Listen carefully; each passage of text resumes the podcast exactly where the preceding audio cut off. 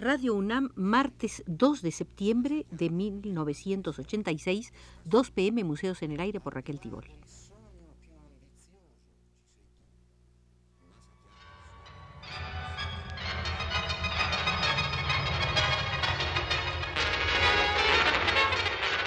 Radio UNAM presenta Museos en el Aire.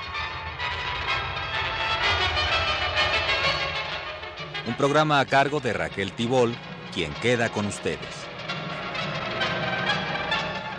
Los invito a entrar al Museo de Gabriel Fernández Ledesma, artista, pintor, grabador, ilustrador, animador cultural, escenógrafo y muchos etcéteras.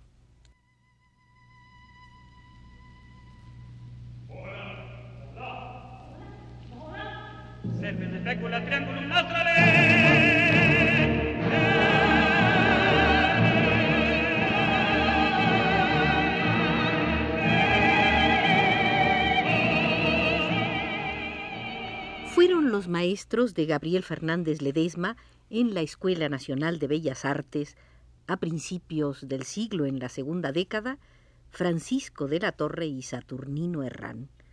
Pero ya para los años 20, en su propia producción plástica, Gabriel Fernández Ledesma había superado justamente los criollismos de esos maestros, de Francisco de la Torre y de Saturnino Herrán.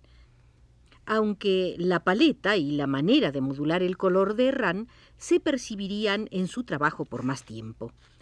Grande fue la simpatía y el respeto del discípulo por ese maestro de abierta sensibilidad, grande imaginación para las alegorías y situado ya como un artista urbano, ubicación muy importante frente a los excesos de indigenismo de salón que comenzaban a cundir.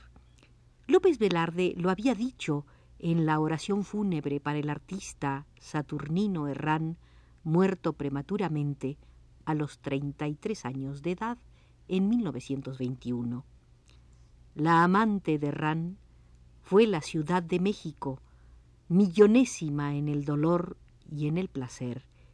Ella le dio paisaje y figura, él la acarició piedra por piedra, habitante por habitante, nube por nube. Hasta aquí las palabras de López Velarde dedicadas a Saturnino Herrán. En una etapa de gran movilidad social y cultural, resultaba difícil permanecer encasillado todo en los años 20 propendía a la colaboración interdisciplinaria, a la convivencia, al trabajo comunitario. Los mejores artistas de México se consideraban con el derecho de asumir su tiempo, ejerciendo una especie de universalidad. Respondían así a las transformaciones que se operaban en el país y sobre todo en la Ciudad de México. A partir de esta constatación, se puede comprender mejor la multiplicidad de actividades y de estilos cultivados por Gabriel Fernández Ledesma. Los grabados en madera hechos por él entre 1922 y 1928, por ejemplo, poseen gran probidad técnica y un impulso formal acorde con los tiempos. Sus óleos del mismo período denotan un franco deseo de renovación.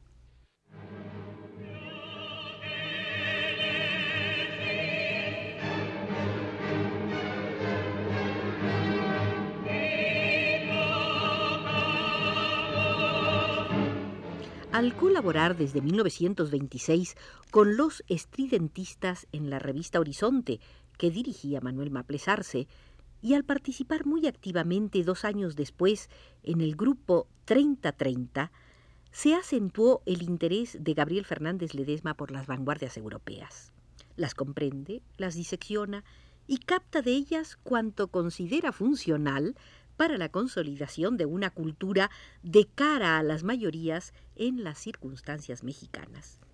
Dentro de una escala muy propia, se repite en los años 20 mexicanos la confrontación entre impresionistas y expresionistas que se libraba en Europa desde principios de la segunda década. Como allá, tampoco aquí, los límites de las tendencias artísticas eran muy rígidos en lo estético o en lo práctico.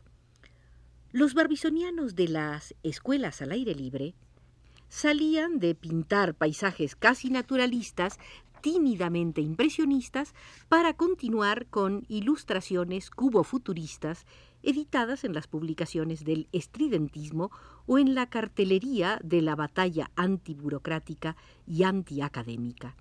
Por la mañana daban clases de arte en escuelas públicas y por la tarde abjuraban de una enseñanza artística ajustadas a intereses y hábitos retrógrados. Hacían arte fácilmente legible en los murales y se volvían simbólicos, herméticos y hasta elitistas en el trabajo de gabinete. En la mezclada y heterogénea confrontación entre impresionistas y expresionistas mexicanos, a Fernández Ledesma hay que situarlo entre estos últimos, es decir, entre los expresionistas, pues en esta tendencia se pueden ubicar casi todas sus tentativas de renovación, tanto en la gráfica como en la pintura, el teatro, la pedagogía y aún en las especulaciones y cuestionamientos sobre lo nuevo y lo viejo, lo primitivo y lo evolucionado, lo popular y lo académico. Nunca fue Fernández Ledesma un vanguardista a ultranza. Le preocupó, sí, reivindicar la necesidad de enriquecimiento y renovación del lenguaje visual. Para ello tuvo muchas iniciativas individuales o en alianza con otros colegas pintores, poetas o escultores.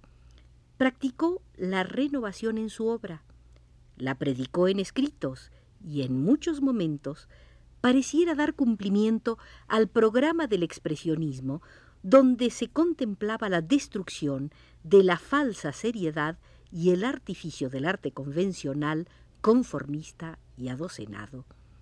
Pero mientras el expresionismo europeo fue un movimiento con latidos apocalípticos de preguerra, guerra y entreguerra, en México sirvió de lenguaje para la inserción de la cultura en la nueva conformación social que surgió de la revolución.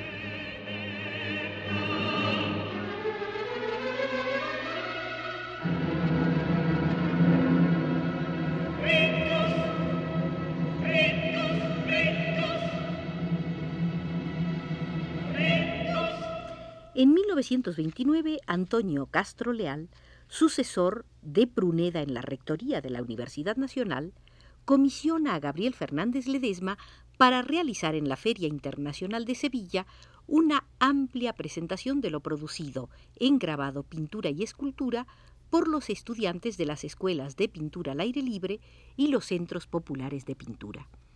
Tuvo entonces para lo español la misma percepción sensible y analítica que para lo mexicano.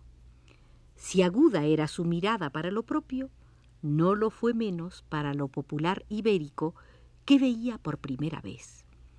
En su cuaderno de viajero quedaron observaciones dignas de ser rescatadas. El flamenquismo de buena ley, apuntó en su bitácora, se defiende en el reducto de sus mujeres ya jamonas, aún en las viejas bailaoras y cantaoras de Hondo. La tradición estaba rota y el gusto del flamenquismo se encuentra envenenado todavía por la invasión de América, el charleston y el tango falsificados en los cabarets y teatros de Madrid, que han extendido su acción fatal de lastimoso contagio a través de las ocho provincias andaluzas y han llegado hasta el norte del África, a los protectorados españoles. Siendo así, no podemos menos de sentir engrandecidas las figuras de estas casi apocalípticas defensoras del arte popular andaluz, que guardan los secretos del carácter flamenco, cualidad tan difícil de definir como fácil de reconocer cuando se nos muestra esencialmente puro. Antes como ahora, el pueblo siempre ha señalado con cariño a los mantenedores del buen tipismo en sus costumbres. El cantejondo interesa especialmente por ser el resultado de un momento de emoción que no se repite nunca. Las coplas no nacieron para escribirse al dictado del pensamiento, ni la música, como otra cualquiera, puede conseguirse en cifras, porque la copla pura nace constantemente cada vez que se cante en su creación variable y espontánea. La macarrona representa la tradición y por lo tanto goza de las más grandes simpatías cuando, en sitio principal, forma corro en el cuadro flamenco más pintado. Bailadora profesional más vieja, dicen aquí gentes, que la misma catedral sevillana. Al principio nos desconcierta su figura, pero poco a poco se mueve en el baile. Su silueta grotesca se nos muestra decidida y se ofrece al análisis como un cuerpo desnudo en una plancha de anfiteatro. Fea y gorda, exageradamente, nos obliga a vivir un capricho de Goya. Se mueve, contorsiona sus brazos, menea el vientre y las ancas pesadas y disloca las caderas en un recuerdo de lascivia. Con sus ojitos brillantes y negros, su nariz corva, desmesuradamente larga, su mantón y su traje de cola blancos como los polvos de arroz en su cara de máscara, parece una cacatúa amaestrada y poseída por el espíritu de la danza gitana.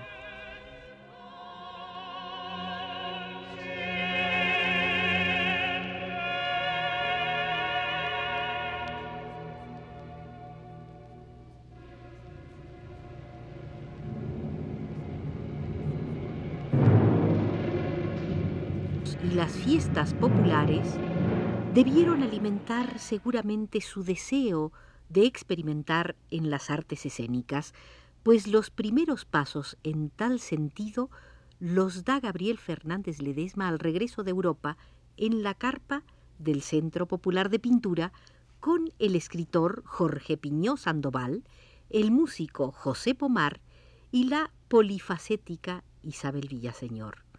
Pintora, escritora, cantante, actriz, posteriormente esposa de Gabriel. Todos ellos montaron obras para títeres, maniquíes o actores, como El Sargento Flores, Corazones contra Dólares, Elena la Traicionera. Poco después, Isabel y Gabriel son presentados por Roberto Montenegro a Sergei Einstein, quien invita a la joven de atractivo rostro mestizo a interpretar el papel de María en el capítulo Magueyes de la película Que viva México. Fernández Ledesma se unió al equipo.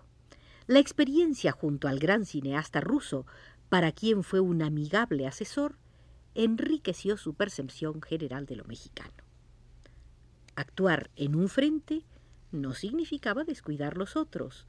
Su vocación de promotor cultural lo lleva a montar primero una galería en la Biblioteca Nacional que dirigía su hermano y posteriormente con Roberto Montenegro, y Francisco Díaz de León una sala de arte en la Secretaría de Educación, la cual se constituyó en un foco del máximo interés para la divulgación del arte nacional e internacional. En buena medida, ahí se cimentaron las bases de la museografía mexicana por la pulcritud y atingencia de catálogos, carteles y montajes. Elabora entonces una teoría sobre el cartel y la función de la tipografía dentro de ese género. La tipografía, escribió en 1934, como medio amplio de difusión de las ideas hacia la sociedad, supone como condición esencial la claridad. Esta claridad para conformarse en su propia virtud reclama a su vez de la tipografía una riqueza de matices que por su calidad e intensidad sea lo más expresiva. Es así como nacen las proporciones de los tipos, altos y bajos en su cuerpo, negros y blancos, extendidos o condensados, según se trate de atraer más o menos la atención, de grabar la memoria o de herir en un choque violento la visualidad.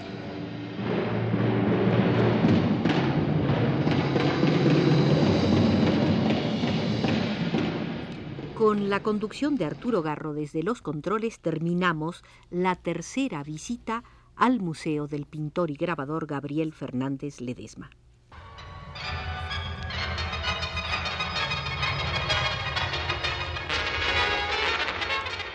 Radio UNAM presentó Museos en el Aire.